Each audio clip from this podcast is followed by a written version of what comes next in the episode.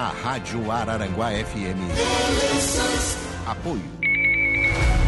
Magras, Clínica de Emagrecimento. Regional Rede de Farmácias. Carteira de Saúde Amesc. Arara Tintas. Madeireira Sasso. Jazidas Ecker. Civelto, Centro de Inspeções Veiculares. Lojas Adelino. Clube de Benefícios APV. Exa Internet. Pavimentadora Jeremias. Autoelétrica RF Araranguá. Hidromeide Soluções Hidráulicas e Acabamentos. Laboratório e Farmácia de Manipulação Tournier. Center Shopping Araranguá. Auto Prime Veículos.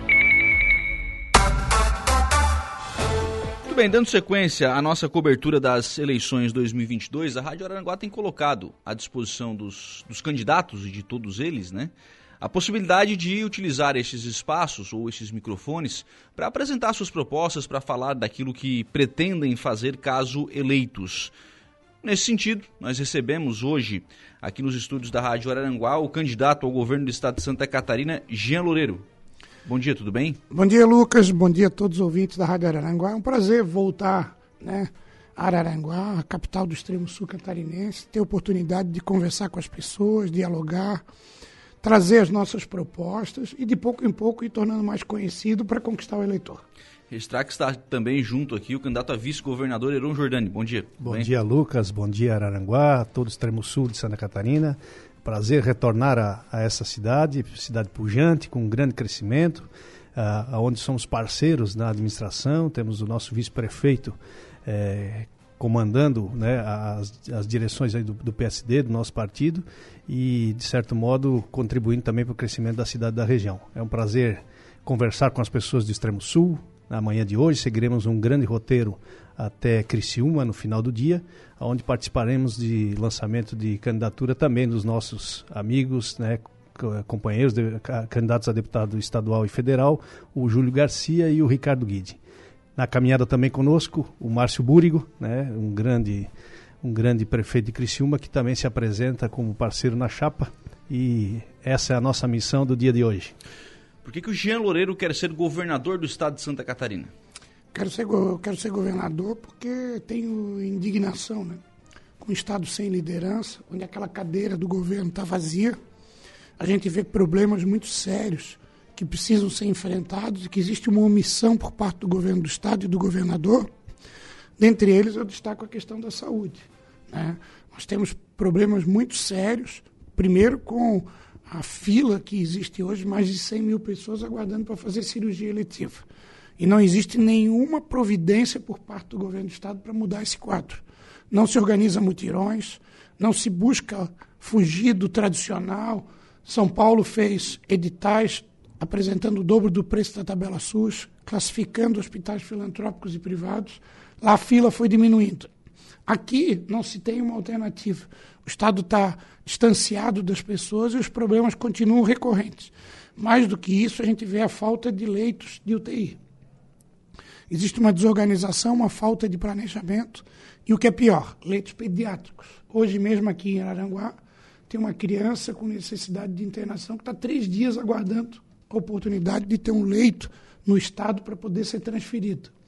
Nós já tivemos casos aqui em Criciúma de crianças que morreram por falta de leito de UTI. Então nós não podemos aceitar mais. Se for governador, eu não consigo dormir com uma situação dessa. Eu já tinha contratado leito privado, já tinha feito, tomado alguma providência para mudar esse quadro. É óbvio que a saúde não é o único problema. Nós temos a infraestrutura com as nossas rodovias estaduais em péssimas condições. A ligação dos municípios hoje ela é totalmente precária e não se vê uma iniciativa efetiva das obras se realizarem. São obras que o Estado precisa executar, não é o município, porque são interligações de municípios. O Estado é muito incompetente na elaboração dos projetos de engenharia e dos editais de licitação, tanto que as últimas 44 licitações de obras estaduais, 40 deu deserto, ou seja, ninguém compareceu para fazer a obra. De tão mal feito que está a planilha orçamentária, edital, contrato estabelecido. Ou seja, está se faltando competência no governo do Estado para poder transformar Santa Catarina num canteiro de obras, obras esperadas, obras aguardadas há muito tempo. E eu finalizo falando de educação. Né? educação nas nossas 1.264 escolas, em torno de 900 delas não tivemos nenhum tipo de manutenção nesses últimos quatro anos. Isso fez chegar num estado muito precário das escolas, chovendo dentro, estruturas quebradas, falta de atenção. Se nós compararmos uma escola estadual com uma escola municipal, em qualquer município, a escola municipal está numa condição muito melhor. Mais do que isso, não se tem um projeto pedagógico.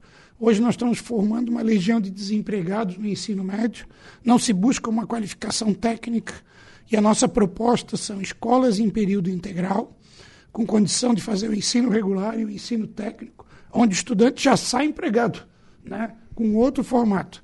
Eu fiz isso em Florianópolis. Em Florianópolis eu deixei a saúde com a melhor saúde entre todas as capitais do Brasil. Tivemos a melhor gestão da pandemia, foi a cidade que mais salvou vidas. Tivemos uma condição efetiva de realizar duas mil obras, estou falando de duas mil obras num único município. Né? Foram só de ruas pavimentadas, foram mais de mil ruas pavimentadas. Tivemos uma condição na educação de fazer reforma, ampliação em novas escolas nas 123 unidades e ainda o projeto Escola do Futuro, um projeto premiado nacionalmente, que ensina inglês, português, letramento digital, libras, artes avançadas, robótica.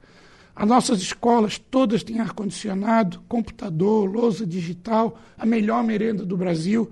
Ou seja, você prepara a criança e o jovem para o futuro. E é isso que tem que se esperar em Santa Catarina, que a gente não encontra. É por isso que eu quero ser governador, para poder transformar Santa Catarina. Nós ainda temos grandes desafios e a experiência que eu tenho, junto com, o Heron e com a equipe, dá condição de poder mudar esse quadro. Você falou sobre a questão de, de infraestrutura e, e, de obras, né? Muitas dessas obras estão em andamento, né? É, Conclui-se essas obras e executa o Plano Mil? Nós vamos. Quando eu fui prefeito de Florianópolis, eu tinha 256 obras inacabadas. Eu concluí todas. Uma obra não é de um governante, uma obra é da população todas as obras iniciadas, assumidas, por sinal, grande parte iniciaram, pararam a obra, né? Por falta de acordo com as empresas, lançaram a licitação, não conseguiram executar, mas nós vamos concluir todos. Tudo que o governo não está conseguindo fazer, nós vamos realizar. Essa é uma questão, é, esses, esses, pedidos de reequilíbrio financeiro, né? Isso tem se tornado uma. Na verdade, uma o, Estado, o Estado tem um problema. Né? Quando eu fui prefeito, eu fiz um contrato geral de obras de engenharia. Ele não, ele resolve fazer obra por obra a licitação do projeto de engenharia. Acaba pequenas empresas vencendo a licitação, trazem projetos sem a qualidade que se precisa. Isso gera uma dificuldade quando se licita pelos problemas na execução da obra em função de erros de projeto. Mais do que isso, eles não conseguem ter uma planilha estadual.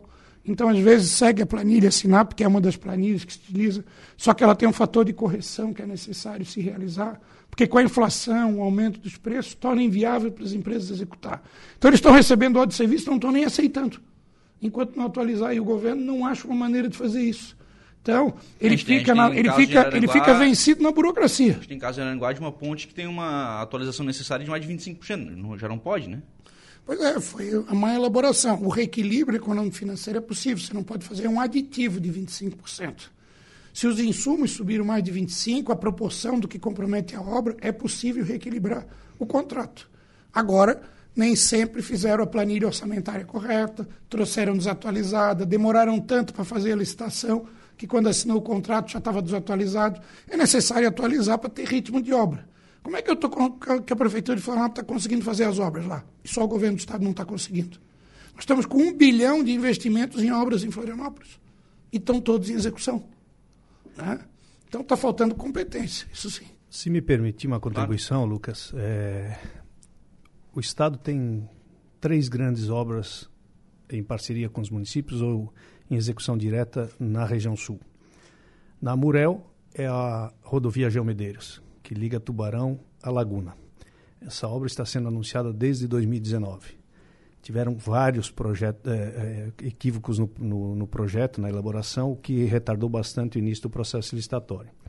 Chegou a um ponto que o Estado não identificou que não conseguiria fazer a execução daquele projeto, porque é, havia necessidade de três obras de arte especial e a, a fundação dessas pontes, das obras de arte especial, acabaram sendo replicadas. Não foi feita uma fundação em cada ponto da área, porque cada ponto tem uma característica de solo. E é, quando identificaram esse problema, o projeto teve que ser paralisado para poder fazer a correção. Isso retardou tanto que o Estado desistiu de fazer a obra e repassou um convênio ao consórcio da Murel para que este fizesse. Problema na licitação, enfim, a obra não iniciou ainda, três anos e meio depois. Temos a Serra do Corvo Branco, uma obra que foi iniciada a sua mobilização, iniciada a sua execução, e depois de um ano da emissão da ordem de serviço, quando deveria ter sido executado 35 milhões daquela obra, apenas 1 milhão e 300 foi executado até agora. Menos de 4%. A Serra do Faxinal, da mesma forma, é uma obra é, requisitada há muito tempo. É, houveram dois eventos para comemorar o início dessa obra, só que o licenciamento ambiental só saiu há 15 dias. Então, ela efetivamente teve a emissão da ordem de serviço agora no dia 2 de agosto. Ela vai iniciar agora. Até, até o momento só tinha ficado no campo do anúncio. Esse ponto da, citado por você da ponte uhum. é, aqui em Araranguá foi um convênio do governo do estado com o município. A execução é do município. Não há um impedimento para que o estado faça uma parceria é, em valores superiores a, a, a 25% em relação ao projeto original, mas é, mas ao é, valor mas original. É o município vai ter que fazer, né? O problema está na execução. O município tem é, dificuldade de fazer um, um, aditivo superior a 25% quando a obra é nova, que é o caso. Se fosse reforma, poderia chegar a 50%. Então, é, essa é a dificuldade local, né? muito mais relacionada à prefeitura do que ao governo do estado, nesse caso, porque o impedimento legal se aplica ao município, que é o executor. E o que o estado tentou fazer foi aprovar uma consulta junto ao Tribunal de Contas do Estado para que pudesse aplicar um reajuste superior ao indexador do contrato, ou seja, ao IPCA, é, com o aval do Tribunal de Contas. Isso não existe. Existem dois caminhos de reajustar um contrato: o reajuste anual, previsto é, na contratação e no mês do aniversário, ou o reequilíbrio econômico e financeiro, que é o que o Estado deveria ter feito, perdeu todo esse tempo discutindo uma coisa que sabia que não ia dar certo e não conseguiu o aval do Tribunal de Contas para fazê-lo. Renato, saúde. Até porque essa é a pauta do, do momento, né? A pauta que mais tem se, se debatido nessas eleições. E aí, obviamente, que eu trago o tema aqui para a nossa região. Né? Nós temos um único hospital público, que é o Hospital Regional de Araranguá. Esse, de fato, é público. Os demais são hospitais é, filantrópicos que, obviamente, precisam também da, da atenção do Estado. Mas esse hospital, um hospital grande e um hospital que precisa caminhar no sentido de uma referência. O senhor foi prefeito, sabe disso, né? A, a necessidade de média e alta complexidade, que é a responsabilidade do Estado, é onde muitas vezes a coisa acaba. O cidadão acaba tendo problema de, de acesso. Como utilizar desse hospital e até mesmo referenciá-lo para amenizar essa questão? O Estado precisa vocacionar os hospitais regionais. É, ele atende não apenas Araranguá, atende toda a hum. região. Né? E ele não define. Muitas regiões têm é, mesmas especialidades na mesma região e nenhuma especialidade de outras categorias. Ele precisa ter uma definição da política estadual feita pelo governo do estado, onde ele estimula e daí não faz diferença se o hospital é regional, público, se ele é filantrópico, até porque a grande maioria nós temos mais de 150 hospitais filantrópicos e 20 hospitais regionais do estado. A estrutura hospitalar, ela depende dos hospitais filantrópicos. E esse depende de convênios do governo do estado para se concretizar a ampliação das referências. O que a gente quer é que diminua as distâncias, que não precise a pessoa sair tudo de Araranguá para ir até Florianópolis ou ir a Porto Alegre para ser atendido, né? Mas que a região da ANREC e da MESC possa contemplar todas as referências. Esse é o nosso objetivo, não só na região do extremo sul e da região carbonífera, mas todas as regiões do estado. Sim. É, aqui nós temos uma necessidade muito grande de ortopedia. É, é a grande reclamação por parte dos secretários municipais de saúde, né? E uma carência muito grande desse, desse serviço, né? A, a fila é muito grande, né? A ortopedia é, é a área que mais tem pedidos de cirurgias eletivas a serem realizadas. Nós temos aproximadamente 50% de todas as cirurgias relacionadas à ortopedia. Das 103 mil. Exato. Né? E é onde mais gera dificuldade, porque à medida que passa o tempo, o problema se agrava e se torna irreversível. A cirurgia já não dá mais o resultado adequado. E o que vem acontecendo é que nós temos que contratar cirurgias nas estruturas privadas e também na estrutura filantrópica que tem períodos ociosos que pode ser atendido. Como eu falei, você tem que ter um sistema que seja transversal, ou seja, ele tem que ser verticalizado. Você tem que contratar a consulta pré-cirúrgica, os exames pré-cirúrgicos, a cirurgia, os exames pós-cirúrgicos e a consulta pós-cirúrgica. Daí você tira efetivamente a pessoa da fila e faz o serviço completo de atendimento. Senão a pessoa faz a consulta numa cidade, faz o exame em outra cidade, a cirurgia em outra cidade. Hoje nós não temos nem os prontuários eletrônicos da rede municipal vinculado à rede estadual. Então, quando a pessoa faz os exames no município, vai para o Estado, tem que fazer tudo de novo. Tem um retrabalho. O sistema de regulação, o CISREG, do governo do uhum. Estado, ele é muito arcaico. Ele tem problemas na sua, na sua implementação. E ele não consegue tirar, às vezes, as pessoas da fila e fica segurando e não deixa outras que estão precisando poder realizar. Então, nós temos muitos desafios na saúde. O problema é que não tem gente da área técnica tocando a saúde. Eu, quando fui prefeito, eu chamei o ex-reitor da Universidade Federal, que era diretor do HU, foi coordenador do curso de medicina da Universidade Federal, um dos maiores conhecedores do SUS, o professor Paraná. Né? Ele trouxe uma equipe qualificada, sem indicações políticas, para ter uma saúde muito técnica e de qualidade. Hoje nós temos um secretário da saúde que nem da área da saúde é. Né? É um colega de farda do governador. Então você deixa de ter uma visão muito mais técnica e de qualidade na execução das políticas públicas. O Estado precisa ser visto como um prestador de serviços. E vamos lá, o cidadão não vai todo dia na porta do Estado para buscar serviços, né? Ele vai de tempos em tempos, e especialmente no Estado é quando precisa, né? De, é, de um serviço de saúde, é quando precisa é, de uma matrícula na escola, e é quando precisa, e aí eu trago esse tema, que é a questão da, das carteiras de habilitação. Quando precisa renovar lá a sua carteira de habilitação e tal. Hoje nós temos uma situação aqui em Araranguá que a nossa, a nossa Ciretran está com um prédio inviável, né? E locando aí espaços a ponto de o cidadão talvez ter que fazer foto em uma cidade, ter que fazer exame em outra cidade, enfim. Como fazer para que a prestação de serviço do Estado seja eficiente para o cidadão? Porque o cidadão não tem que ficar andando atrás do Estado. Olha, é inaceitável, né? Poder imaginar que uma prestação de serviço que tem taxas estaduais, taxas que inclusive foram reajustadas acima da inflação, que cobra, que deveria ser autossustentável, de alta qualidade, continua com um serviço muito precário no estado de Santa Catarina. Aí que eu digo, se fosse uma, fosse uma estrutura privada, talvez o serviço fosse muito melhor executado. Mas o Estado continua executando com baixa qualidade, com muitas filas, sem a oferta de serviço na quantidade necessária, já que a demanda é alta e gera uma dificuldade e até mesmo na área tecnológica, que poderia estar muito mais avançado, ele ainda continua tendo dificuldades. Então é lamentável, o problema não é apenas de Araranguá do Ciretran, esse é recorrente em todas as regiões do Estado, é uma prestação de serviço de baixa qualidade que precisa ser alterada. Compromissos com o extremo sul, candidato. Em outros momentos, é, a gente já reclamou é, de que parecia que o Estado terminava em Criciúma, né, de que os investimentos não chegavam aqui no, no extremo sul. Que compromissos ter com esta região? Olha, a gente é, visitou muito o Extremo Sul. Nós tivemos competência para formar uma chapa. Eu como candidato a governador, o Heron como candidato a vice, Raimundo Colombo candidato a senador, ainda no mês de abril. De lá para cá, nós já tivemos na região pelo menos dez vezes. Nessas dez vezes, nós discutimos que obras são necessárias, que, como ampliar os serviços de saúde para efetivamente atender, como implementar escolas em período integral para atender a população e ter um estudante qualificado para o mercado de trabalho, como estimular o desenvolvimento econômico, gerando mais qualificação de mão de obra. Nós temos hoje uma carência, nós chamamos de um apagão de mão de obra qualificada. As empresas precisando, querendo expandir e não tendo mão de obra. E o Estado não tem uma política de qualificação de mão de obra. Ele depende essencialmente do Senai, que não consegue uhum. atender o suficiente.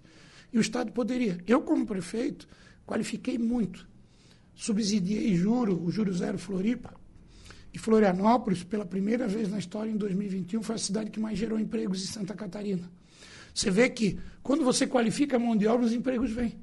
As empresas estão querendo. Né? E esse também é um dos compromissos com a região.